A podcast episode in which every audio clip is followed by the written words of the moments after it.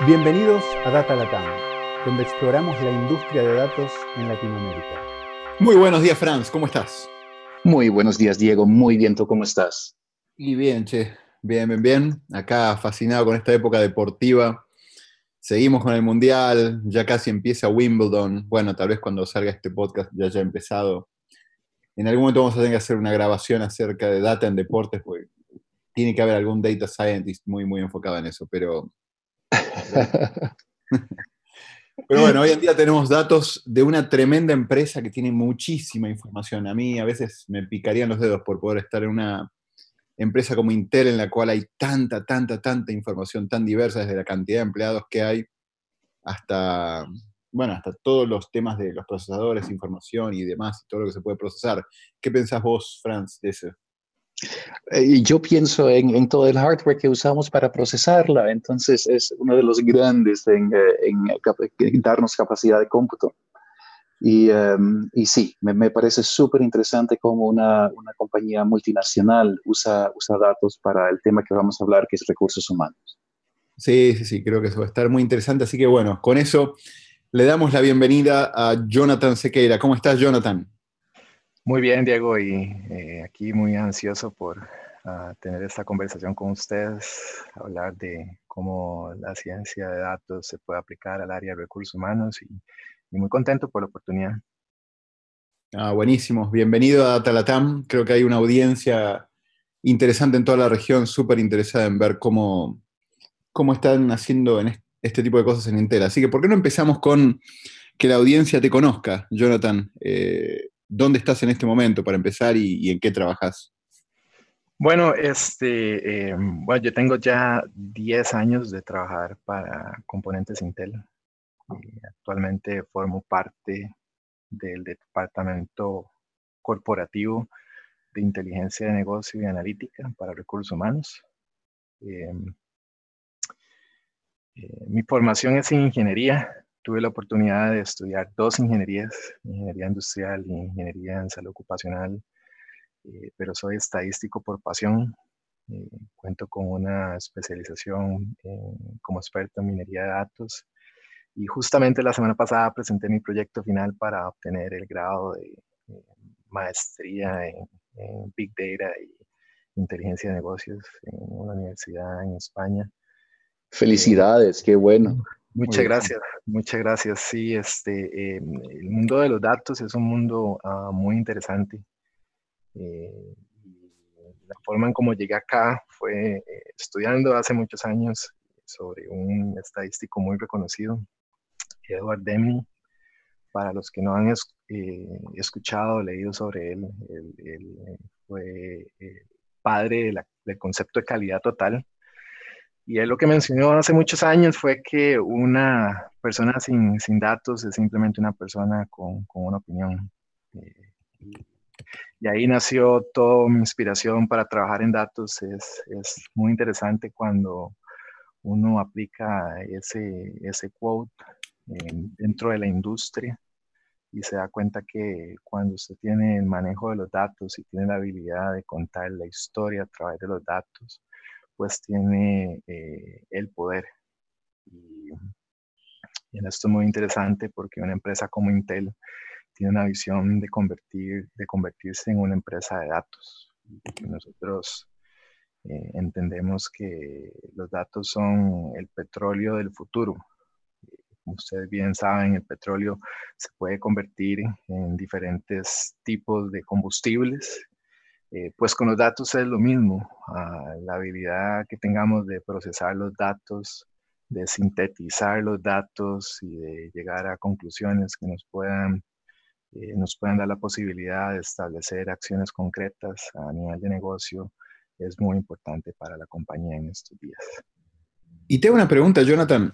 ¿Entraste en Intel ya en una posición en temas de datos o estabas en algún área funcional o de procesos? Y ahí después fuiste metiéndote en datos. ¿Cómo fue esa evolución interna tuya?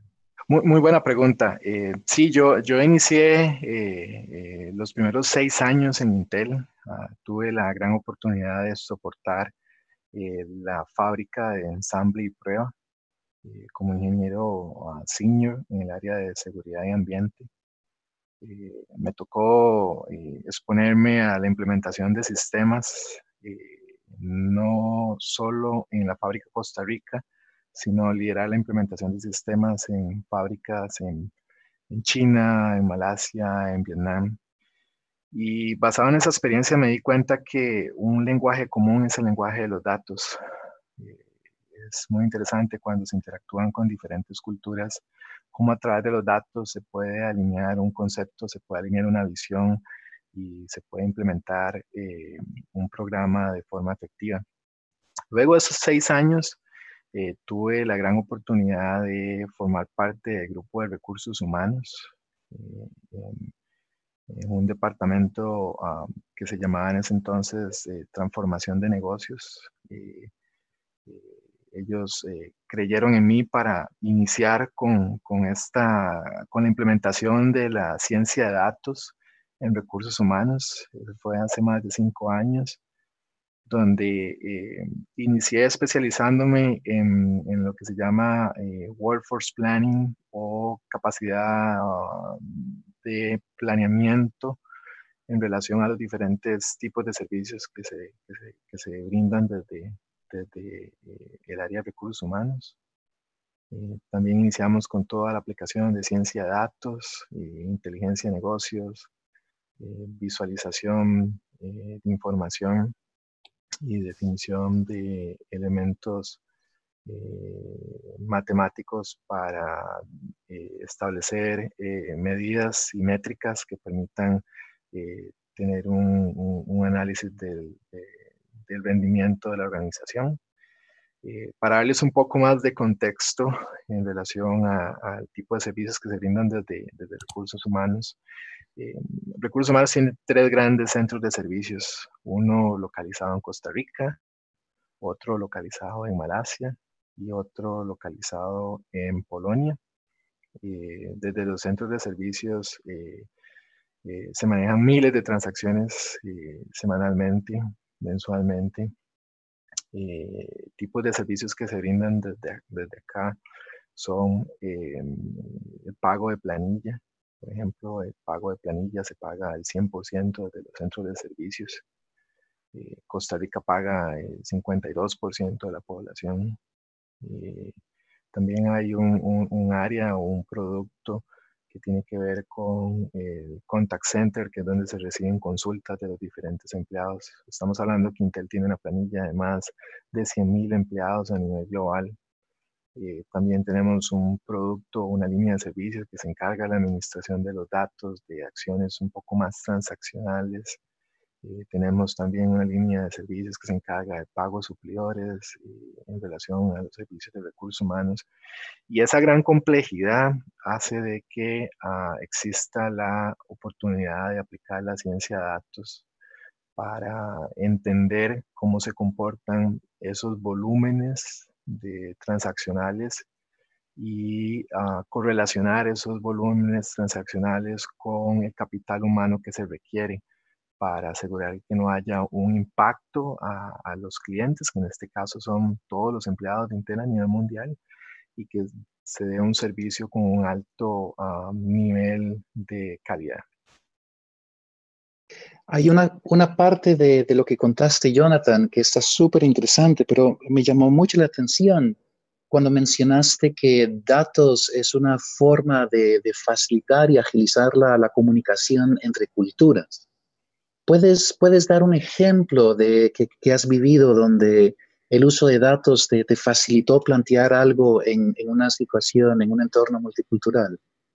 Sí, claro. Eh, para darles un poquito más de eh, contexto, eh, actualmente eh, acabamos de implementar el programa de Workforce Planning a nivel ah, global. y uno de los primeros pasos fue definir qué significa volumen transaccional para las diferentes líneas de servicio. esa definición eh, tiene una cierta variabilidad dependiendo del tipo de, producto que se esté analizando. Eh, y el llegar a una definición estándar requiere no solamente de conocimiento técnico analítico, sino también de conocimiento operacional. Eh, entonces, eh, es muy importante cuando se trabaja eh, con diferentes regiones, tratar de entender y caracterizar cuáles son los elementos comunes entre las regiones y cuáles son los elementos que generan variabilidad. Y para los elementos que generan variabilidad, tratar de definirlos y entenderlos para después, cuando se hagan futuros análisis, poder tener ese aprendizaje. Eh, para dar una respuesta más aterrizada a tu pregunta, Franz, es mucho a la hora de definir el volumen, cuál es la unidad de volumen y cómo se comporta esa unidad de volumen a través del tiempo. Eh, nosotros, ah, a través de la implementación de este programa de Workforce Planning, hemos tenido la habilidad de entender cómo se comporta ese volumen, eh, entender dónde tenemos picos de volumen y dónde tenemos valles de volumen y tratar de tomar ventaja de eso para con los mismos recursos soportar los diferentes eh, elementos que tenemos en el negocio en relación a eh, lo que es eh, los procesos eh, que nosotros corremos día a día. Es importante también recalcar acá que la comunicación ah, en esta área de, ciencia de datos es muy importante. yo considero que los científicos de datos deben de tener no, únicamente eh, el conocimiento técnico eh, de programación, de estadística, sino también que tiene que haber un, elemento de sintetizar la información. Y cuando se trabajan programas globales, es muy importante sintetizar la información, eh, definir los elementos básicos y como les decía anteriormente, entender cuáles son los elementos que causan eh, variabilidad, porque muchas veces, eh, y los que han tenido la experiencia de trabajar programas globales con diferentes regiones, muchas veces eh, una de las partes más difíciles es alinear a las regiones en lo que se pretende implementar, y, pero es importante entender cuáles son las diferencias entre las regiones a nivel, en este caso, a nivel de volúmenes, y en este caso a nivel de procesos también. Bien, estoy tratando de imaginarme tu trabajo del día a día, Jonathan, y todavía me está costando. Entonces, por ejemplo, ¿qué tipos de datos eh, estás tomando y qué tipo de análisis estás haciendo y bueno, y qué tipo de, sí, cómo trabajan en el equipo para, para hacer todo esto? ¿Podrías tratar de bajar aún más un poquito a tierra con un proyecto puntual que nos dé una idea bien, bien clara? Claro. Vamos a ver, eh, hay tres grandes áreas eh, donde he venido trabajando los últimos años. Una tiene que ver con ah, calidad del servicio. La otra tiene que ver con ah, la implementación de robots para automatización de procesos en el área de recursos humanos. Y, y, la última tiene que ver con eh, el área de Workforce Planning. En, el área de calidad, para, para darles un, un, ejemplo, eh, nosotros, eh, nosotros tenemos un enfoque en calidad muy fuerte a nivel de recursos humanos para minimizar el impacto a los empleados en relación a todos los servicios que nosotros proveemos. Y en el área específicamente de payroll, de planilla, eh, la probabilidad de impacto es muy alta eh, debido a que se soporta el pago de planilla al 100% de la población desde los centros de servicios. Eh, y este em, payroll a través de los años ha sido el, área de enfoque por el tipo de procesos.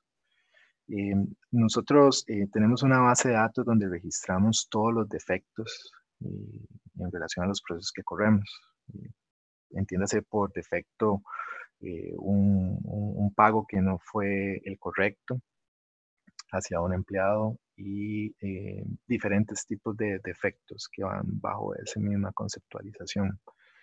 Eh, entonces, nosotros estuvimos estudiando el comportamiento de los defectos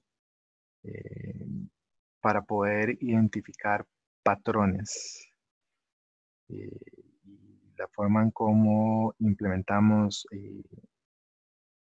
análisis predictivo básicamente fue entendiendo eh, cuál es el impacto y la cantidad de empleados por semana. Eh, hicimos un análisis para entender cuál fue el impacto de empleados por semana y por qué y cuáles eran las causas raíces. Y logramos identificar un patrón de que eh, después de tener tres semanas impactando empleados sin semanas perfectas, nosotros llamamos semanas perfectas a una semana donde no impactamos ningún empleado, logramos establecer un patrón de que después de tener tres semanas sin impactar empleados, teníamos una probabilidad más alta de tener un, lo que es un, defecto eh, alto o excursión, que llamamos alto en la cantidad de, eh, de, impacto en relación a eh, eh, las regiones o, la cantidad de empleados que este defecto este, causó. Y en relación a ese patrón, lo que hicimos fue establecer protocolos de respuesta. esto quiere decir que em, cuando nosotros monitoreamos todas las semanas el tipo de impacto. Si tenemos dos semanas o tres semanas sin semanas perfectas, generamos un protocolo de respuesta donde los mismos managers van y conversan con los empleados para tratar de eh, establecer controles y minimizar el impacto.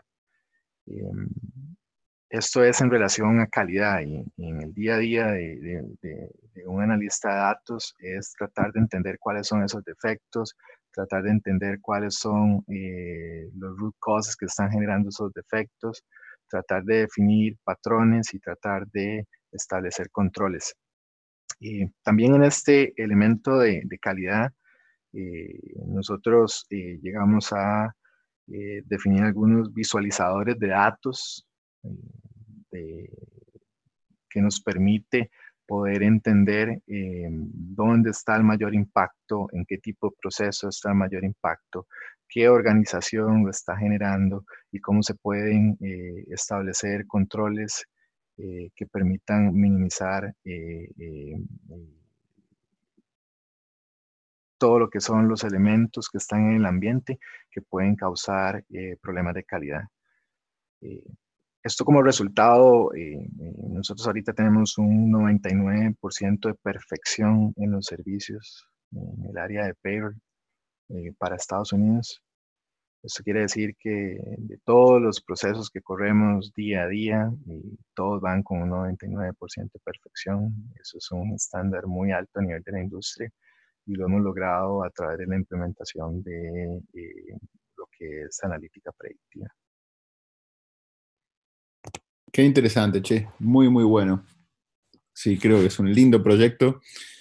Eh, y tal cual, ahí hay, pero cantidad de transacciones, pueden, tienen un dataset bastante bueno sobre transacciones que salieron bien, transacciones que no salieron bien, o como lo llamabas vos ahora, las que tenían defectos, o cuando hablas de impactar empleados, impactar empleados es transacciones, y obviamente cuando hay algún defecto, eso lo... ¿Cómo, cómo, cómo lo, estabas llamando ahora en, en tu nomenclatura? Eh, nosotros tenemos diferentes, nosotros tenemos tres tipos de categorización en relación a los impactos. Tenemos excursiones, donde el impacto fue mayor en relación a la cantidad de empleados. Eh, tenemos lo que es eh, defectos visibles para los empleados, que básicamente es cuando impactamos un único empleado. Y también tenemos un, elemento que nosotros le llamamos eh, defectos no visibles a los empleados, que es cuando nosotros mismos lo capturamos en nuestros procesos. Entonces, a la parte proactiva. Eh, también eh, hemos implementado un programa que le llamamos Good Catch, que básicamente lo que hace es la aplicación de la ciencia del comportamiento para este, eh, trabajar en, en, el elemento cultural, porque los procesos que nosotros manejamos son muy manuales, con muchas excepciones. Entonces, eh, tenemos una gran dependencia del factor humano en relación al, seguimiento de los procedimientos. Eh, entonces, de cierta forma, estamos colectando esa data proactiva que nos permite definir planes y programas para evitar lo que son las excursiones. Entonces, imagínense en una pirámide donde en, arriba de la pirámide tenemos las excursiones y en la base de la pirámide tenemos los defectos no visibles para los empleados y los good catches. Nosotros eh, ahorita estamos implementando toda la analítica eh, eh, a nivel predictivo en la base de la pirámide. Y eso nos ha logrado como resultado, como les mencionaba, ¿verdad? Un 99% de perfección en lo que es el pago de planilla a nivel de Estados Unidos. Clarísimo, no, muy, muy bueno y gracias por esa aclaración. Mira, quisiera que sigamos, dijiste que tenías tres proyectos. ¿Puedes hablar de otro que esté en el mundo de recursos humanos? Porque de los otros hemos hablado mucho, muchas otras veces, pero creo que recursos humanos y datos está bueno. Así que, ¿tenés otro donde hayan usado más temas de data en HR? O, o menciona algún otro proyecto, por favor, estaría muy, muy bueno. Sí, el, el, otro proyecto, y es, y es, eh, es un, un elemento nuevo en la industria, es la implementación de robots eh, para el manejo y la administración de procesos de recursos humanos. Eh, aquí nosotros estamos trabajando con tecnologías que nos permiten replicar lo que uno de nuestros analistas hace en relación a lo que es pago de planilla. Normalmente nosotros interactuamos con diferentes bases de datos donde se bajan datos, se pegan en un Excel, se hacen ciertos cálculos. Luego de que esos cálculos están listos, se envía un reporte o se envía un correo a otro módulo de trabajo. Eh, nosotros ahorita estamos implementando eh, robots que nos permiten emular ese, ese trabajo del analista y eh, el área de ciencia de datos eh, y de la analítica eh, nos permite tratar de identificar cuáles son los procesos que tienen las características más óptimas para poder ser automatizados. el año pasado yo estuve liderando la implementación de, de este proyecto en el área de planilla para Estados Unidos y parte de lo que traté de implementar fue un algoritmo que incluye eh, alrededor de 11 variables, eh, donde eh, permite identificar al final cuáles son esos procesos, esos tres, cuatro procesos que tienen un alto impacto y que tienen las características para ser automatizados. Variables como cuáles, variables como nosotros tenemos un inventario de procesos eh, muy claro. Eh, nosotros aplicamos eh, la metodología de BPM, Business Process Management, donde tenemos un inventario de, todos los procesos. y yo lo que hice fue utilizar ese inventario, todos los procesos, para, junto con 11 variables analíticas, eh, esas 11 variables son variables como eh, cuál es el volumen que, procesa, eh, que se procesa, cuál es la cantidad de recursos que está asignado a cada uno de esos procesos, cuáles son los elementos de calidad que hemos tenido en historia en relación a esos procesos, cuál es la frecuencia con la cual se corren esos procesos, cuál es el tiempo eh, que consume esos procesos.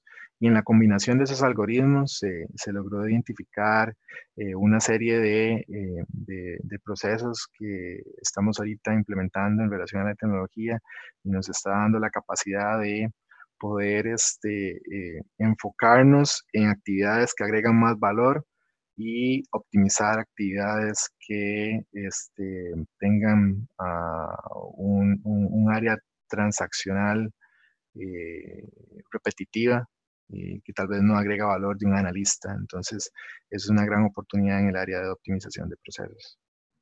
Clarísimo y súper interesante. Una vez se imagina un robot como un bicho de, bastante metal, pero obviamente la posibilidad de automatizar procesos repetibles que para un ser humano son aburridos y lograr que el ser humano se dedique a temas de mayor valor agregado y que, estos robots hagan eso tiene muchísimo sentido.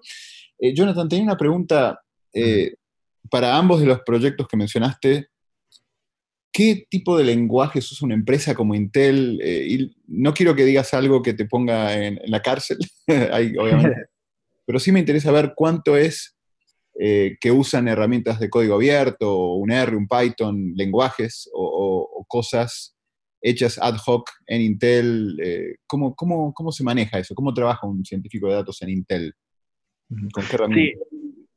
Intel es increíble. Eh, yo creo que, muy humildemente, yo creo que cualquier tecnología que la industria esté utilizando, muy probablemente se puede conseguir en Intel. Nosotros utilizamos diferentes tipos de tecnologías, desde visualizadores eh, que nos permiten tratar de em, crear em, eh, dashboards operacionales y tratar de crear balance scorecards eh, para lo que es la alta gerencia, hasta paquetes estadísticos que nos permiten de cierta forma facilitar el proceso analítico. Eh, nosotros también utilizamos eh, eh, lo que son codificaciones para automatizaciones de los mismos algoritmos que se desarrollan. esto se hace en conjunto y obviamente siguiendo todos los requerimientos que están definidos por Intel. así no te puedo dar este, específicamente nombres de, herramientas, pero sí te puedo decir que prácticamente todo lo que esté en industria siempre ha explorado eh, a nivel de Intel. Eh, Intel es una empresa enorme y, la analítica y la ciencia de datos está por todas las organizaciones.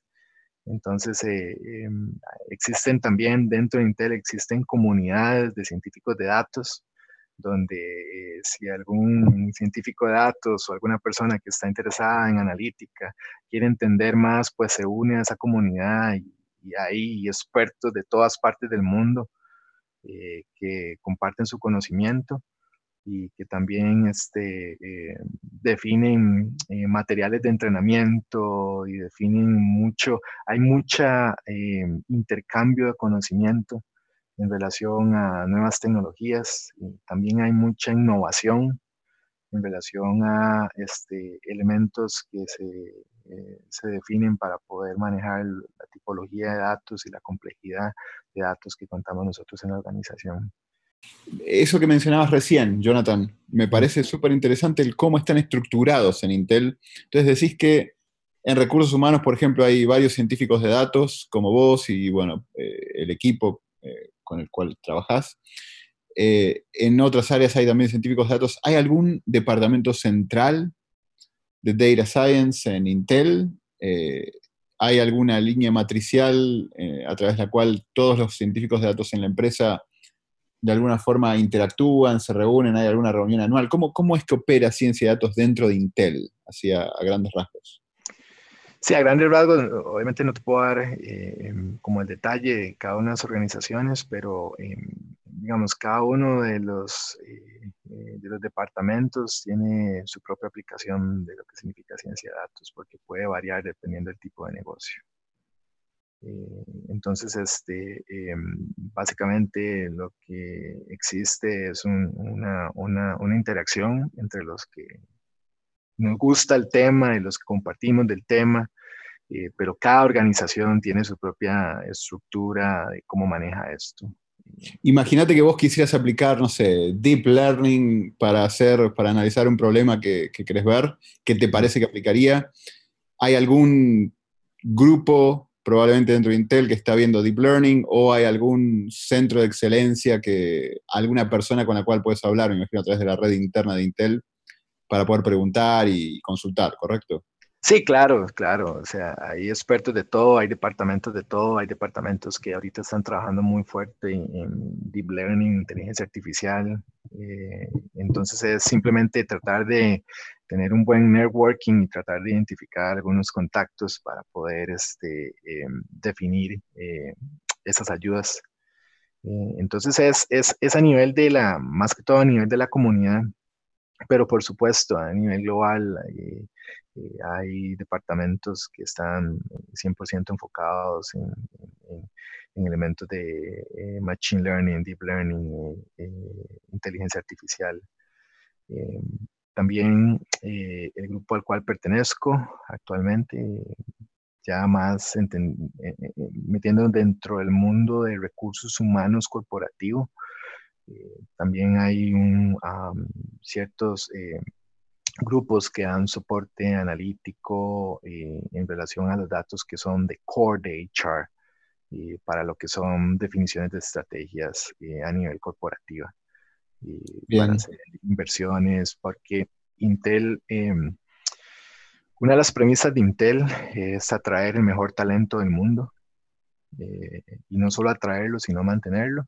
Entonces hay todo un grupo que se encarga de eh, asegurar de que hay una, eh, un trabajo analítico para poder definir esas estrategias y tratar de este, em, obtener em, todo lo que son los datos, transformarlos en información, eh, sintetizar esa información para generar acciones. Entonces, este, es algo eh, muy, muy amplio eh, el concepto, pero al final se puede concluir que es, está enfocado en atraer el mejor talento del mundo a la organización.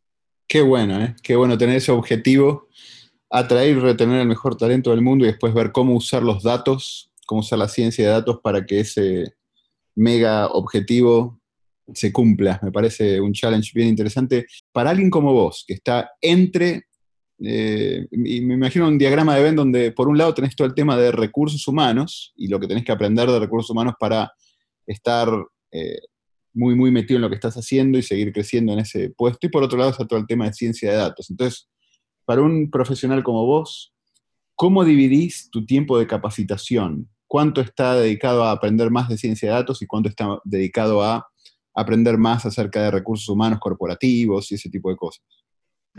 muy, muy, muy, muy buena pregunta, Diego. Em, es, interesante, ¿verdad? Porque em, la actualización en el área de ciencia de datos es muy importante. Em, yo he venido este, invirtiendo, se puede decir que horas extra en la formación académica, pero en Intel día a día usted aprende cosas nuevas. Entonces, este, e, ese aprendizaje eh, en una empresa como Intel se da día a día, ese aprendizaje analítico se da día a día.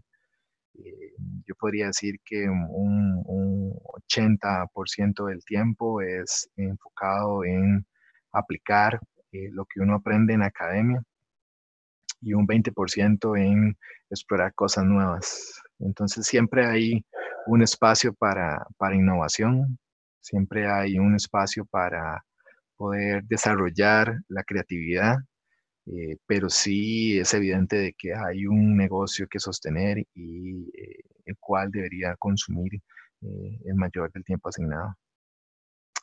hay, la empresa también da la posibilidad de que de que uno se pueda preparar académicamente, no únicamente con los recursos internos que tiene la organización, que son muy buenos y de alta calidad, sino también este, eh, la participación en, foros de industria donde se puede aprender eh, cuáles son esos elementos nuevos en la industria y cómo nosotros estamos aplicando todos esos conceptos dentro del negocio que estamos manejando.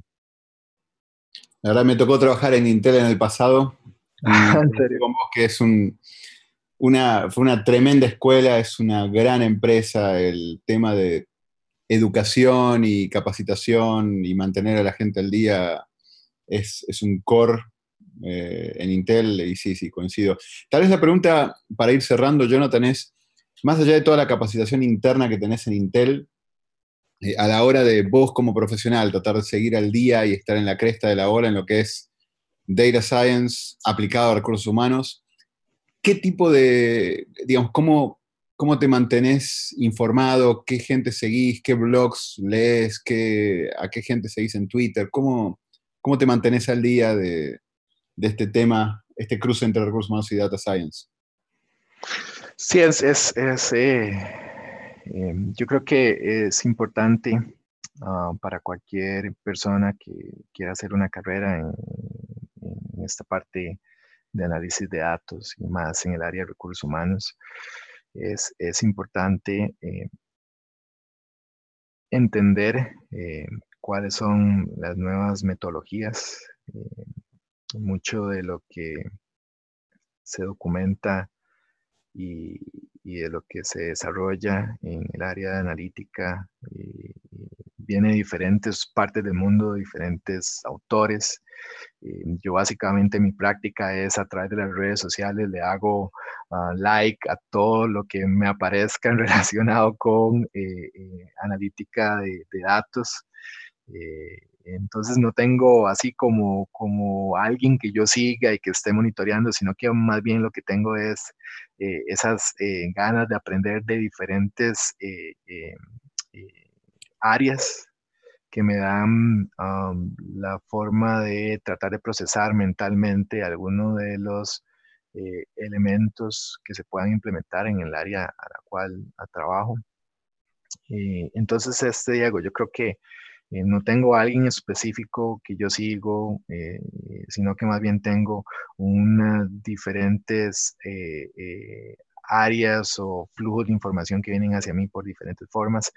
Eh, de igual forma, en, lo que es eh, la empresa también hay comunidades donde normalmente nosotros eh, hacemos pasamos información entre nosotros de artículos interesantes en relación a todos los temas de analítica. tal vez lo importante acá mencionar, parte de lo que de lo que ahorita en esos últimos eh, meses he estado tratando de leer un poco, es en cómo sintetizar la información para que sea presentable a eh, una audiencia ejecutiva. Cuando, ah, cuando uno toma la literatura de qué es el proceso analítico, ¿verdad? Eh, uno llega a la conclusión de que la mayoría de los autores definen el proceso analítico como transformar los datos en información y la información en acciones. Eh, eso en academia es muy claro cuando usted eh, corre algoritmos con datos estables, entonces usted genera las diferentes técnicas de análisis, usted dice, uh, súper bien, este modelo me corre, este tiene una alta predicción. Pero cuando usted aplica esos algoritmos eh, dentro de, las empresas, eh, muchas veces las cosas no salen como uno eh, esperaría que salieran. Y una de las habilidades que yo recomendaría para cualquier científico de datos desarrollar es el área de sintetizar la información y de crear esa esa comunicación ejecutiva de lo que usted aplicó técnicamente para poder generar las, acciones. Entonces, eh, yo aquí quería proponer en esta conversación, Diego, Franz, de que el proceso analítico eh, está bien, es transformar datos en información, pero a nivel de la industria, después de transformar datos en información, hay un paso adicional que es sintetizar la información. Eh, para poder crear eh, acciones claras. ¿Alguien me podría decir a mí que esa síntesis es parte de transformar los datos en información?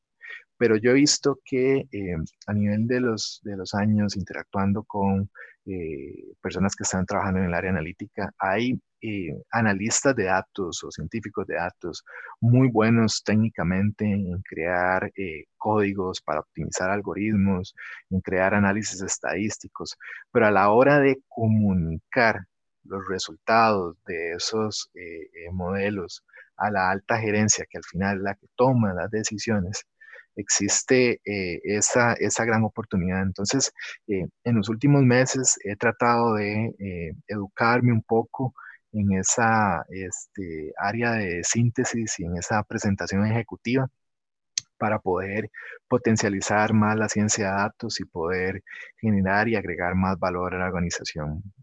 Es que ah. me encanta, Jonathan, porque coincido con vos. Muchas veces uno como científico de datos puede haber estado trabajando dos meses y armó un clúster y usó, no sé, algún algoritmo y lo tuvo que tuiquear y, y, después usó redes neuronales y comparó y en uno me da un 1.3% mejor resultado que en el otro, pero para el que tiene que tomar la decisión, ¿cómo hice yo mi clúster? ¿Cómo, ¿Cómo hice la limpieza de los datos y qué algoritmos usé y qué me dio? No es tan relevante como uno o dos slides donde claramente se muestran las diferencias que se encontraron, el resultado final que le interesa al que toma la decisión y que le des un insight, un insight o dos insights para que esta persona pueda tomar la decisión, ¿no? Así que coincido con vos que salir de la emoción de haber estado en el laboratorio jugando con la infraestructura y los algoritmos y tratar de pensar en la audiencia y ver cómo comunicamos lo que es relevante para la toma de la decisión. Me parece eh, súper, súper, súper lógico y, y un muy buen tip para todos los que estén en ciencia de datos. Sí, exacto. es interesante, ¿verdad? Porque al final eh, muchos de los resúmenes ejecutivos es un, PowerPoint con, con un, eh, con eh, foil donde usted tiene tres o cuatro eh, mensajes, ¿verdad? Que son los que van a generar las acciones, pero llegar a eso, como vos decís, Diego, requirió hacer una exploración de la, implementación de diferentes modelos eh, para poder eh, identificar esas conclusiones. Entonces, esa área de, de síntesis y de, y, de, y de, comunicación ejecutiva es muy, es muy, muy, muy importante para cualquier cualquier persona que esté queriendo ah, ingresar al área de aplicación de ciencia de datos en la industria. Bien, no, de acuerdo. Y traduzco para todo el mundo que no trabajó en Intel, FOIL en el lenguaje inteliano es un slide de PowerPoint. Me gracia que solamente en Intel usamos y después nadie más lo usa. Pero no, Jonathan, espectacular, buenísimo todo lo que nos has contado. Tenemos que ir cerrando para, para lograr mantener estas cápsulas de, de insights e información en un tiempo adecuado para la audiencia, pero muchísimas gracias por tu tiempo. Eh, y bueno, vamos a seguir en contacto, te vamos a convocar nuevamente para, dar seguimiento a todo lo que estás haciendo interesante en, la mezcla entre recursos humanos y, data science. Así que muchísimas gracias. No, muchas gracias a ustedes. Eh, yo sé que algunas veces es ah, un poco complicado eh, aterrizar algunos de los elementos, pero yo creo que es importante que em, tratemos de, eh, visualizar uh, algunas eh, de los elementos acá y tratar de explorar. Eh, yo quería cerrar también con, otro aprendizaje de mi experiencia.